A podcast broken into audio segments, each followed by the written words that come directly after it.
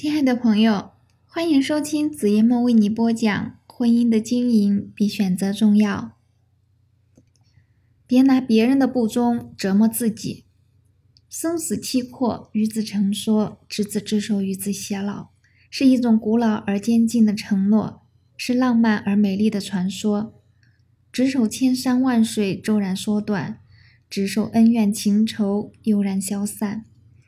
执手泪眼不忍相看，执手相思相思难眠。每当在公园里看到白发的老爷爷牵着同样白发的婆婆，李嫣就觉得这是世界上最美的画面。每当这时，李嫣也期盼自己也能像他们那样，拥有长相厮守到白头的幸福。不管要经历什么，但能走到终老的尽头，怎样说也是一种福气。遇上他，李嫣认为自己的超级纯真感动了上天，终于平平安安踏上了幸福的大道。当婚姻的钟声敲响，他挽着她的手，许下不离不弃的诺言时，他觉得自己是世界上最幸福的女人。为此，他每天洗衣做饭、收拾屋子，忙碌着，也快乐着，也幸福着。而他也坚信，监视。电视剧里的那些婚外恋绝对不会出现在他的婚姻里。可是有一天，当李嫣去会见客户时，看见去外地出差的老公竟然搂着一个漂亮女人从一家餐厅里走了出来。李嫣不敢相信自己所看到的这一切，可是看到的那一幕让怀疑的种子在她心中悄悄发芽。在这之前。李嫣给丈夫的是完全的信任，可是现在丈夫下班后的一点点晚归，都让她变得神经紧张起来。尽管李嫣一再安慰自己，那天可能是自己看花了眼，她也告诫自己，夫妻之间应该相互信任。她要求自己相信丈夫的为人。可是，一天深夜，当醉酒的丈夫归来。带着陌生的香水味拥她入怀时，李嫣感到心中某个角落塌陷了。她推开丈夫，流着泪水把卧室的梳妆镜打碎时，丈夫的酒也醒了。看着李嫣的眼泪，他说道：“对不起，我只是一时没有管住自己，但我保证只此一次，不会再有下次。”因为丈夫的再三保证，李艳决定给他一次机会，但是也因此对他少了信任。他要求加班时必须报告，参加一些宴会或者聚会也必须由他跟随。因为自知理亏，丈夫答应了李艳的所有要求。于是早晨跑步时他们在一起，晚饭散步时他们在一起，星期天出门他们也在一起。朋友聚会，别人是单身赴会，他们却是成双出入。渐渐的，丈夫在朋友们的眼中成了妻管严。她知道男人都是要面子的，为此她渐渐的不再跟随丈夫出入一些聚会。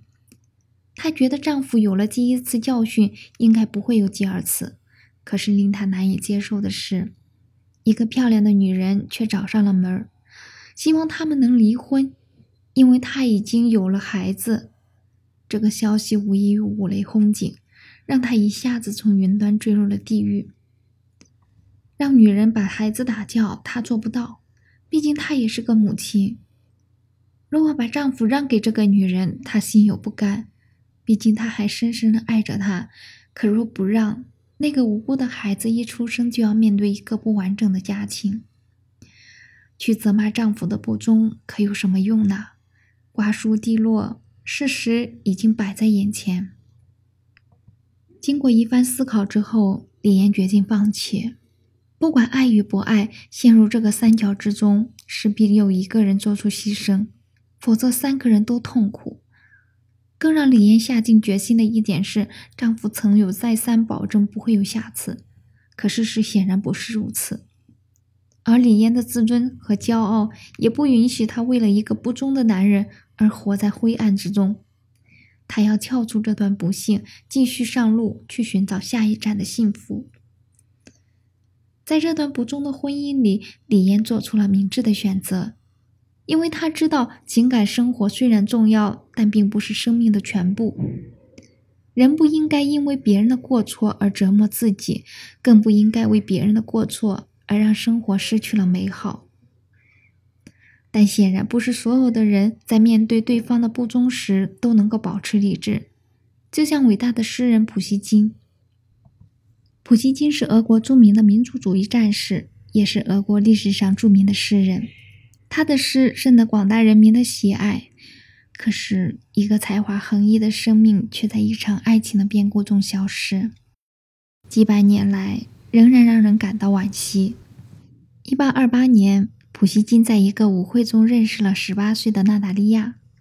这位漂亮的女孩犹如刚刚开放的玫瑰，娇艳欲滴，清香诱人。多情的普希金见到之后魂不守舍，认为这就是自己寻找可以陪伴终生的另一半。当场向娜达莉亚求婚，但遭到了拒绝。普希金并没有因为这次的失败而退缩，开始了漫长的追求过程。终于在1830年的时候，实现了心中的梦想。才华出众的普希金和倾国倾城的娜达莉亚结合，得到了朋友们的祝福，认为这才是郎才女貌的天作之合。结婚之后，普希金陶醉在幸福之中。而向妻子表达爱意的方式，就是视之为生命的诗歌。可惜，妻子对他的才华并不感兴趣，柔情的诗句在他听来是枯燥的公文一样乏味。有一次，几个朋友来普希金家朗诵普希金写过的诗歌，娜塔莉亚只是礼貌地听着，客气而又冷漠地说：“朗诵你们的吧，反正我也不听。”对诗歌的冷淡让朋友们面面相觑。